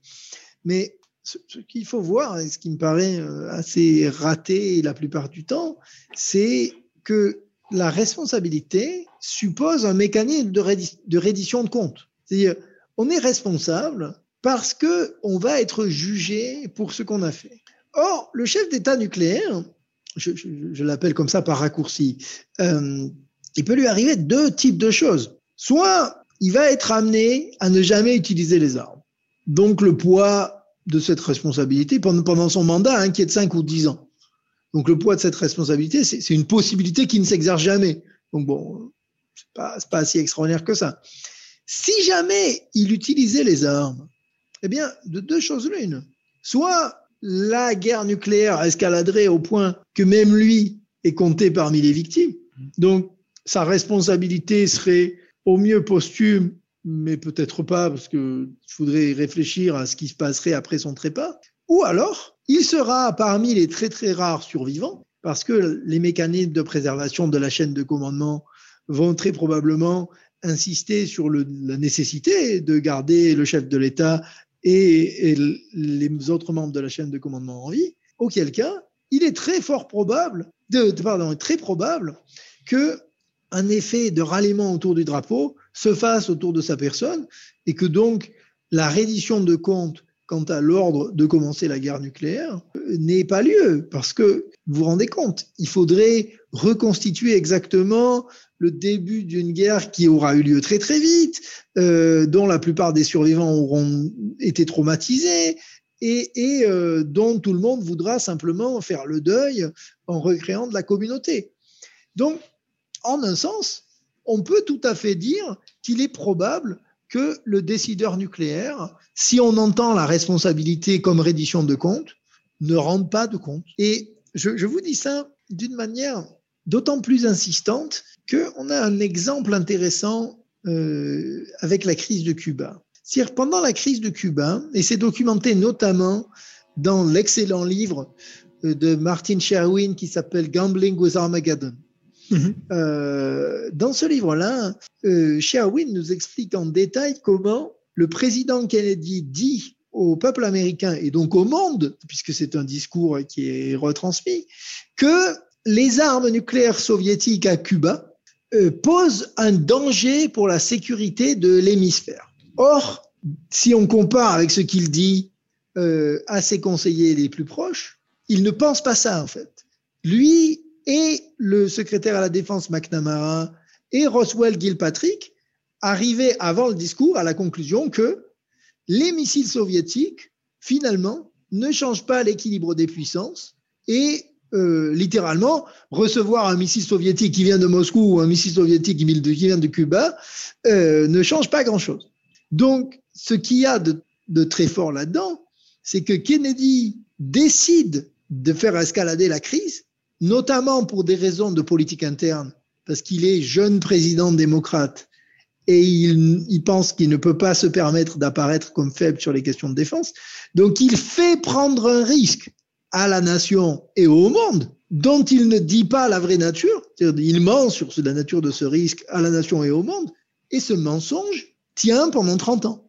Donc là, vous avez un cas, évidemment, c'est pas un cas de décision nucléaire, mais c'est un cas de, on peut prendre des risques avec des armes nucléaires sans avoir à en rendre compte pendant très longtemps. que le, finalement, le seul chef d'État qui a eu euh, à prendre la décision, c'était le, tout premier. Hein, finalement, c'était la seule. Euh, il y a eu deux bombes euh, larguées sur population civile. donc c'était Truman. Est-ce qu'il a eu des, des retours de flamme, je dirais, des critiques sur sa décision? Parce que finalement, ça a été souvent défendu comme étant une tentative de minimiser les, pertes des soldats américains, puisque la, la, guerre au Japon était en train de durer. Et les Japonais avaient une tendance à, ne pas renoncer. Est-ce que, ouais, est-ce que le président Truman a été, euh, enfin, je sais pas de, ce que vous savez, euh, critiqué ou ce qu'il a reçu, euh, ce qu'il a regretté peut-être, ce qu'il a fait? C'est une question très compliquée. Je vais juste vous donner quelques éléments là. Mhm. Le, premier élément, c'est juste un élément de, de clarification. Quand vous dites qu'il y a eu deux bombes, évidemment, il y a deux bombes à Hiroshima et à Nagasaki qui ont été larguées pendant la guerre, en situation de guerre. Oui il faut quand même pas oublier que depuis, il y a eu plus de 2000 explosions nucléaires euh, qui ont pour but de tester des armes. Mhm. Et donc, ne nous racontons pas l'histoire selon laquelle ces armes n'ont explosé que deux fois. Quant au président Truman, les publications les plus récentes, notamment un article de mon collègue, euh, enfin un chapitre de mon collègue Alex Wallerstein dans l'ouvrage The Age of Hiroshima, insiste sur le fait que la décision de Truman, c'est plutôt une décision de ne pas larguer la troisième bombe. Euh, donc il y, a une, il y a un débat sur qu'est-ce que Truman a décidé, qu'est-ce que Truman savait et comment est-ce qu'il a décidé? Donc je n'entre pas là-dedans. Je, je, je, vous fais observer simplement que la critique euh, du bombardement d'Hiroshima et de Nagasaki a été manifeste et importante dès les premiers mois. Et ce qui est intéressant, c'est que dans les premiers mois, elle, était, elle venait aussi du monde militaire. D'accord. Euh, donc la critique était, euh, était présente assez tôt. Et le deuxième élément, c'est que l'historiographie révisionniste, notamment les travaux de Barton Bernstein, euh, ont montré que le mythe du demi-million de, vies américaines sauvées par les bombardements, en fait, ne tient pas. Mais ça, ce que, ce que ça nous montre qui est intéressant, c'est comment les choix nucléaires sont justifiés en particulier par des modes de la pensée contrefactuelle. C'est des, des modes de pensée sur si on n'avait pas fait ça ou si quelque chose avait changé, alors qu'est-ce qui aurait changé d'autre? Euh, Et donc on peut avoir une discussion sur ça parce que justement, une grande partie du, de la publication académique sur les questions nucléaires euh, souffre de ce que j'appelle le panglossisme c'est-à-dire euh, suppose que tous les autres mondes nucléaires possibles de 1945 à aujourd'hui auraient été pires que le monde dans lequel on est. Et donc la, troisième bombe, euh, c'était euh, vis-à-vis de, ça, visait quel endroit, Tokyo? On sait pas. Ça aurait été, ça aurait été une bombe supplémentaire contre le Japon. oui, bien sûr. Très bien.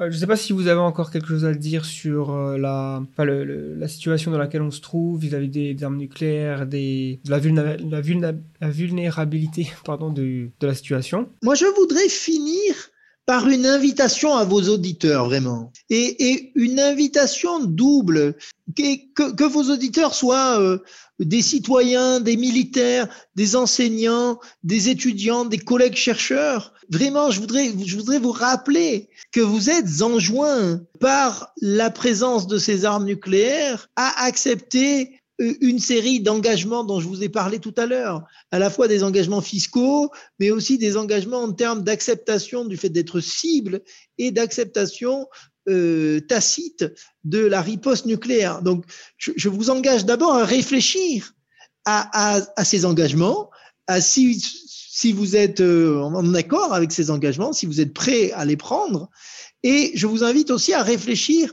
au pari nucléaire non pas en termes de protection, mais en termes de vulnérabilité, et à mesurer très fondamentalement que la connaissance dont nous disposons euh, est maigre et qu'elle a progressé grâce à la recherche indépendante qui refuse le conflit d'intérêts et qui ne se limite pas à faire confiance euh, à des entités qui ont un intérêt institutionnel à perpétuer le, discours du contrôle parfait.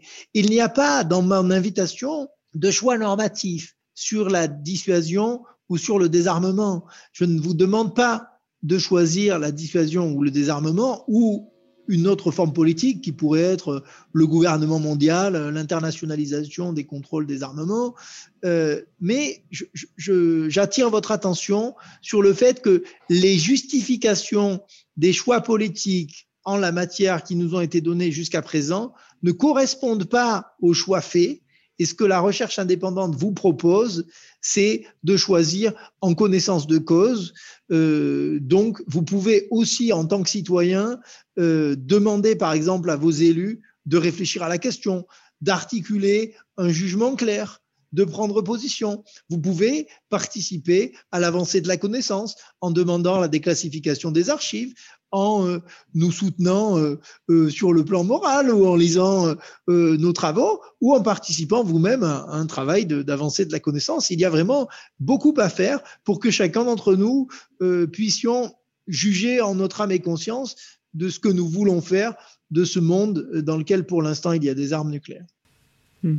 C'est important effectivement de comprendre qu'on a un rôle à jouer en tant que citoyen faut se poser la question est-ce qu'on a envie de vivre dans un monde qui est euh, susceptible euh, un jour d'être méconnaissable finalement? Euh, on parle en ce moment, on vit une pandémie.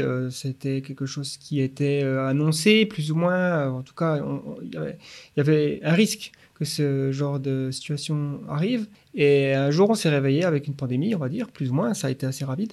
Et il personnellement, euh, je n'écarte pas la possibilité qu'un jour je vais me réveiller, un jour comme un autre, je dirais, et regarder, euh, je sais pas, les, news vite fait et voir que bah, y a eu un conflit qui a commencé, soit à cause d'un accident, soit à cause d'une mésentente, ou enfin, je sais pas. Par exemple, aujourd'hui, euh, quels sont les, pays qui sont le plus à risque d'entrer dans un conflit nucléaire? Est-ce que finalement le, le risque de conflit nucléaire, il est plus important du point de vue accidentel ou vraiment euh, conflit euh, et tension entre, euh, entre différents États? Si vous voulez, c'est une question à laquelle il est impossible de répondre, sauf à, à être du point de vue de Dieu qui connaîtrait, si vous voulez, de manière complète et objective la totalité du risque nucléaire délibéré et la totalité du risque nucléaire accidentel. Ce qu'on peut faire, nous, modestes humains, citoyens, chercheurs, c'est de dire que la vulnérabilité demeure et que donc avec cette vulnérabilité demeure la possibilité de l'escalade délibérée ou accidentelle. Évidemment que si vous avez une hostilité durable entre deux nations et aussi une acceptabilité du risque de la part d'une ou l'autre des nations, ben, la possibilité de la frappe en premier augmente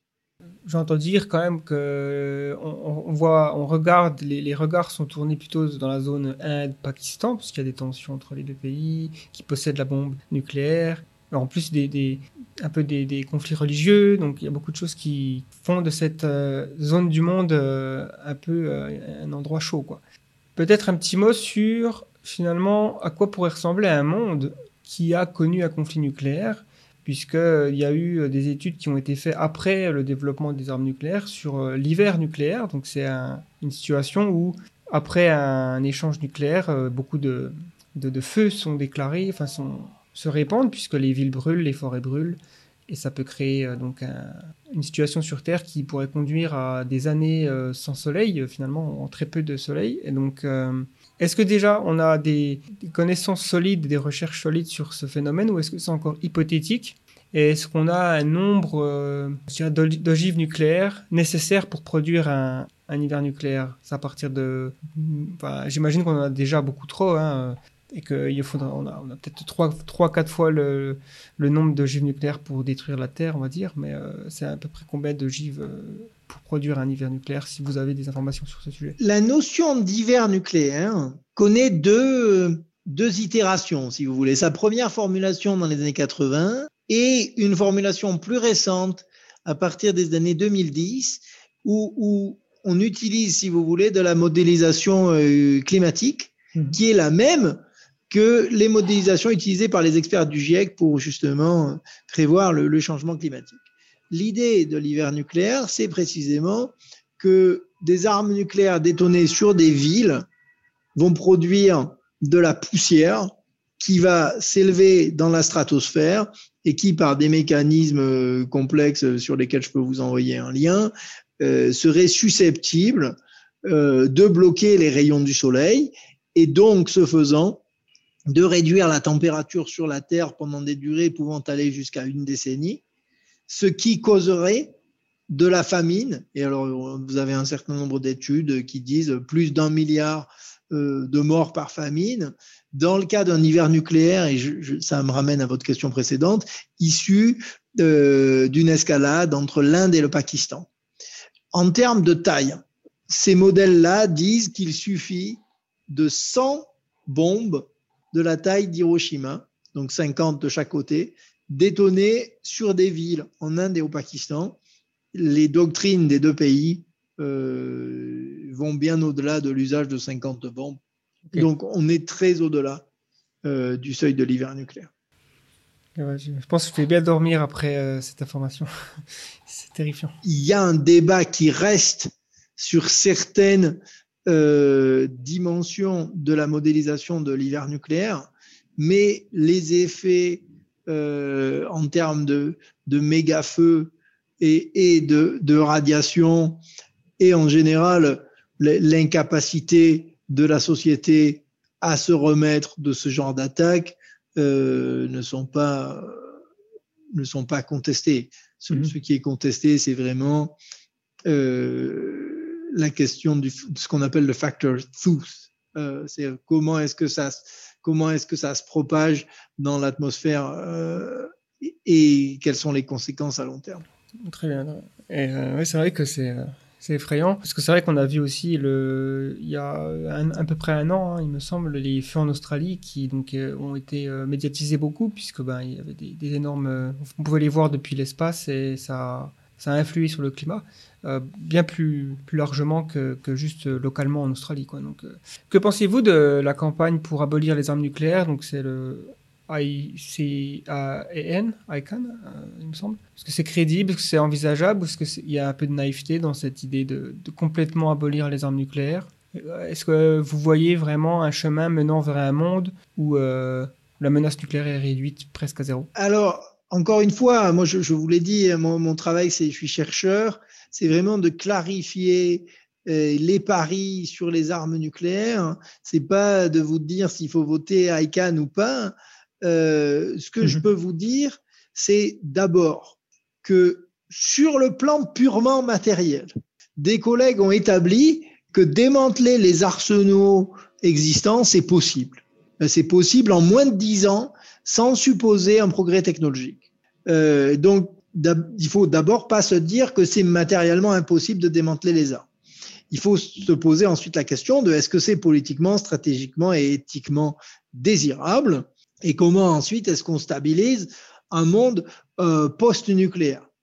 Euh, la, la, deuxième remarque que je voulais faire, c'est dans l'avenir qui s'annonce, vraiment, on va avoir un affrontement entre deux idées de la sécurité. Une idée de la sécurité grâce aux armes nucléaires et une idée de la sécurité contre les armes nucléaires.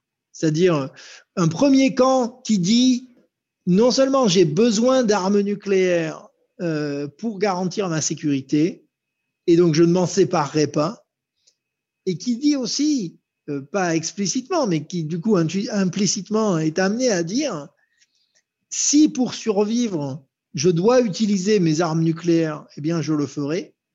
Et un deuxième camp qui dit, moi je veux être protégé des armes nucléaires, c'est-à-dire je veux ne pas subir ce genre d'attaque. Et si pour survivre, je n'avais pour choix que d'utiliser ce système d'armes, je ne le ferai pas. Si vous voulez, mon pari sur l'avenir, c'est ça. C'est qu'il va y avoir une lutte politique et éthique avec deux fronts de cet ordre-là. La troisième remarque, c'est juste sur le rôle des surprises euh, dans l'histoire nucléaire. Je voulais vous rappeler que euh, un grand nombre d'événements très importants dans l'histoire nucléaire, euh, la nucléarisation de la Chine en 64, euh, le renoncement de l'Afrique du Sud à son système d'armes nucléaires à la fin des années 80, euh, la chute de l'Union soviétique, tous ces éléments-là n'étaient pas du tout prévus. Euh, donc, n'oublions pas que l'histoire nucléaire est jalonnée de surprises et d'événements sans précédent et imprévus euh, je pense aussi au traité, euh, par exemple, de, sur les forces nucléaires intermédiaires en 87. Donc, ne supposons pas aujourd'hui que ce qui nous semble peu probable, du coup, n'adviendra pas. C'est-à-dire, l'histoire n'a pas changé de nature, les surprises en font toujours partie. Et ne supposons pas que les surprises sont nécessairement des mauvaises surprises. Hmm. C'est une note d'espoir. Vous avez mentionné un traité qui a été signé en janvier? Oui, traité euh, d'interdiction des armes nucléaires, oui. D'accord, et il consiste en, quoi? Alors, c'est un traité qui, qui s'articule sur le désir de délégitimer les armes nucléaires et de les présenter comme une menace pour la sécurité internationale, mais aussi comme des armes non légitimes euh, aux mains des États. En fait, euh, l'idée serait de dire dans le cadre de ce traité pour ceux qui le signent, enfin, comme il est entré en vigueur, on peut plus dire qui le signe, mais qui y adhère, c'est de dire il n'y a pas de, de possesseur légitime ou illégitime de ces armes, il y a des armes illégitimes. Le but du traité, c'est de rendre ces armes illégitimes. D'accord. Il y a une question de Louis-Charles Marc sur euh, YouTube. Donc je vais juste la poser euh, et après euh, j'aurai une dernière question et, et ce sera tout. Donc la, la, la question c'est qu'est-ce qu'on fait des ogives nucléaires qui ont été désactivées? Est-ce qu'elles euh, est-ce qu'elles sont dangereuses encore ou est-ce qu'elles deviennent euh, recyclées pour peut-être du nucléaire civil? C'est quoi le procédé? Alors, il n'y a, pas, de recette miracle, mais si vous voulez un, missile et une ogive, ça se démantèle effectivement. Je vous donne un exemple historique frappant. La dernière ogive nucléaire sud-africaine a été fondue et est devenue une statue qui a longtemps euh, trôné euh, dans le hall de l'Agence internationale de l'énergie atomique à Vienne. Donc, euh, vous voyez, là, par exemple, on, on, on, fond du métal et on en fait autre chose, une, œuvre d'art. Mais il y a littéralement un enjeu spécifique à la question du démantèlement et euh, des structures qui le permettent. C'est d'ailleurs un des grands, une des grandes discussions quand on parle de diminution substantielle de la taille des arsenaux, c'est de réfléchir notamment au fait que les laboratoires de fabrication des armes pourraient devenir des laboratoires de démantèlement. Effectivement, ce serait euh, un bon moyen de, boucler la boucle finalement.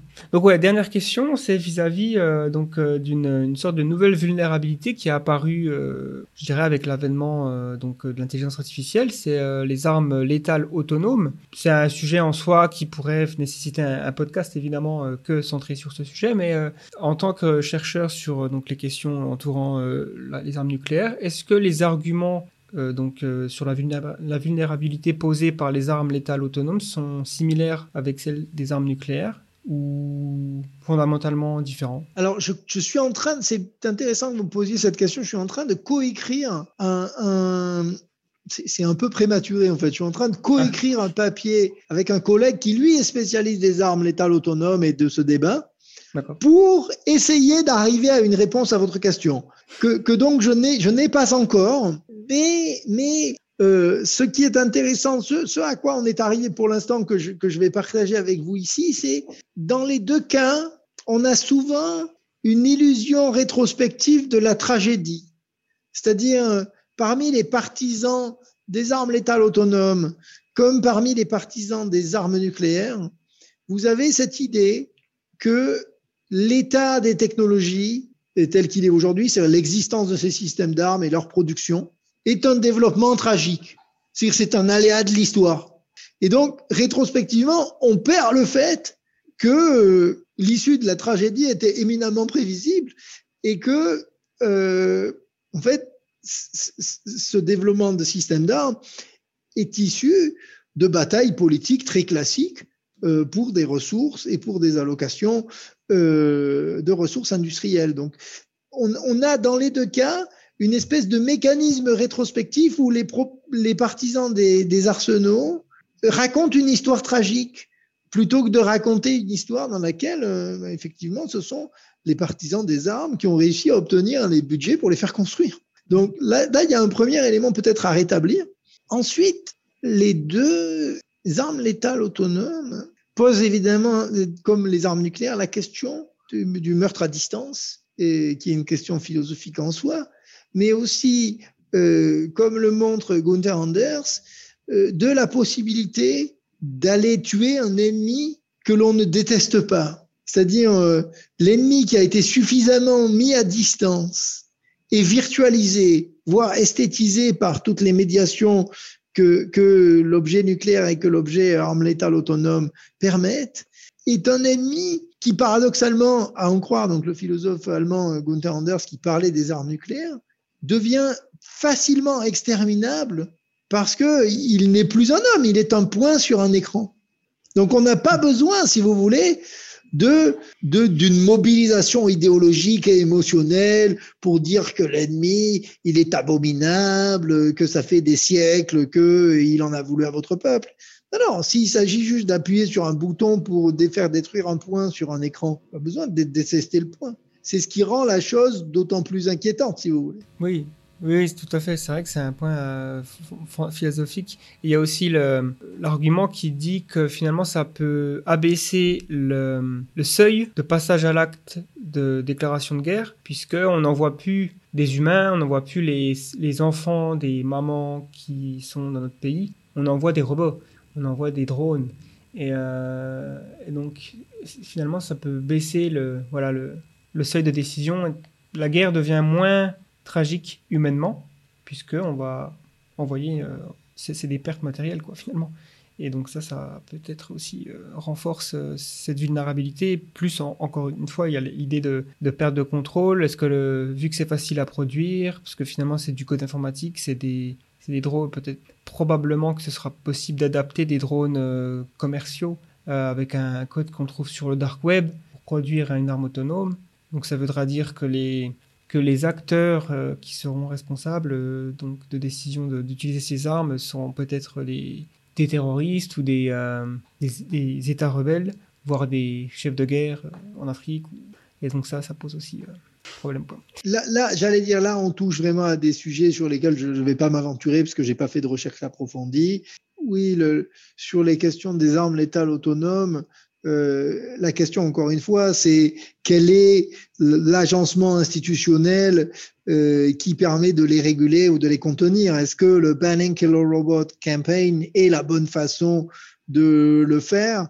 Ou est-ce que c'est une critique qui, en fait, accompagne le fait existant euh, de la production de ces armes? Est-ce que, cette critique est adéquate, institu institutionnellement capable de faire plus que d'accompagner et de réguler euh, la production de ces armes. Et est-ce que ce qu'on veut faire, c'est de la régulation ou est-ce qu'on veut faire de l'élimination et considérer que ce type d'agencement de, sociotechnique n'est pas souhaitable? Je pense qu'il faut se rappeler cette, cette question-là. Très bien. Mais oui, comme on l'a dit, c'est un sujet en soi euh, qui nécessite un podcast. D'ailleurs, je serais ravi de, d'en parler euh, une fois que vous aurez terminé vos travaux sur, sur ce sujet avec votre collègue. Euh, mais Bon, bah, je ne sais pas si vous avez d'autres choses à ajouter, mais pour moi, euh, je suis très content d'avoir eu cette discussion et j'espère que bah, c'est clair pour les auditeurs. Est-ce que il y a, si donc, nos auditeurs veulent en savoir plus, où est-ce qu'on peut trouver euh, certaines informations sur vos travaux? Est-ce que vous, vous, avez un site, euh, le, Nuclear Knowledge Bien sûr, oui. Merci de m'avoir reçu. Merci à vos auditeurs pour leur, pour leur patience. Mm-hmm. Et, et voilà, qu'ils n'hésitent pas à m'envoyer un email à benoît.pelopidas sciencespo.fr, euh, à aller consulter le site euh, Nuclear Knowledges, donc c'est www.science po.fr hein, slash nk pour Nuclear Knowledges. Et euh, à nous suivre sur Twitter hein, euh, at euh, n majuscule knowledges. Et encore une fois, la bonne nouvelle, c'est que vous ne saurez rien sur ma vie privée et que par contre, vous saurez tout euh, sur nos publications scientifiques qui sont toutes en open access et totalement gratuites.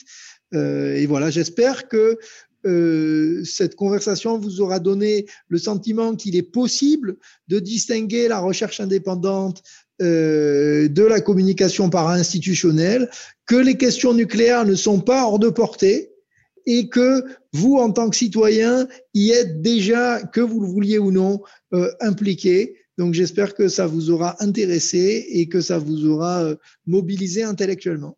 Merci d'avoir écouté ce podcast, c'était super intéressant. J'espère que vous avez trouvé ça intéressant aussi et que vous n'êtes pas non plus euh, effrayé hein, par ces possibilités de conflits nucléaires. En tout cas, il y a de quoi quand même être un, petit peu inquiet. Je vous invite à aller regarder tout ce qu'on a produit jusqu'ici, les podcasts, la série Humain demain. On a aussi des épisodes de, donc de documentaires un petit peu sur YouTube, documentaires qui se consacrent au futur de l'humanité. Si vous pouvez aussi donner une petite, euh, une petite revue de la série podcast, euh, je sais pas moi, en mettant des petites étoiles, je sais pas trop comment ça se passe, c'est des j'aime ou des étoiles, mais en tout cas ça nous permet de monter un petit peu plus dans les, euh, le, classement hein, des podcasts et de nous faire un petit peu plus de visibilité du coup. Voilà voilà. Et si vous allez sur le site The Flares, vous trouverez des documentaires premium exclusifs beaucoup plus long, des documentaires qui peuvent faire, euh, par exemple, il y a une série de, de, 4 heures, dans 9 épisodes sur l'intelligence artificielle, et une autre, euh, donc un, épisode de 45 minutes sur les 4 futurs possibles pour l'humanité. On essaie voilà, de produire des contenus un peu premium sur le site. Il y a aussi des résumés de livres, euh, Sapiens, Fahrenheit 451, entre autres. Ça nous permet d'être finalement soutenus par vous, la communauté The Flares. Merci et à bientôt.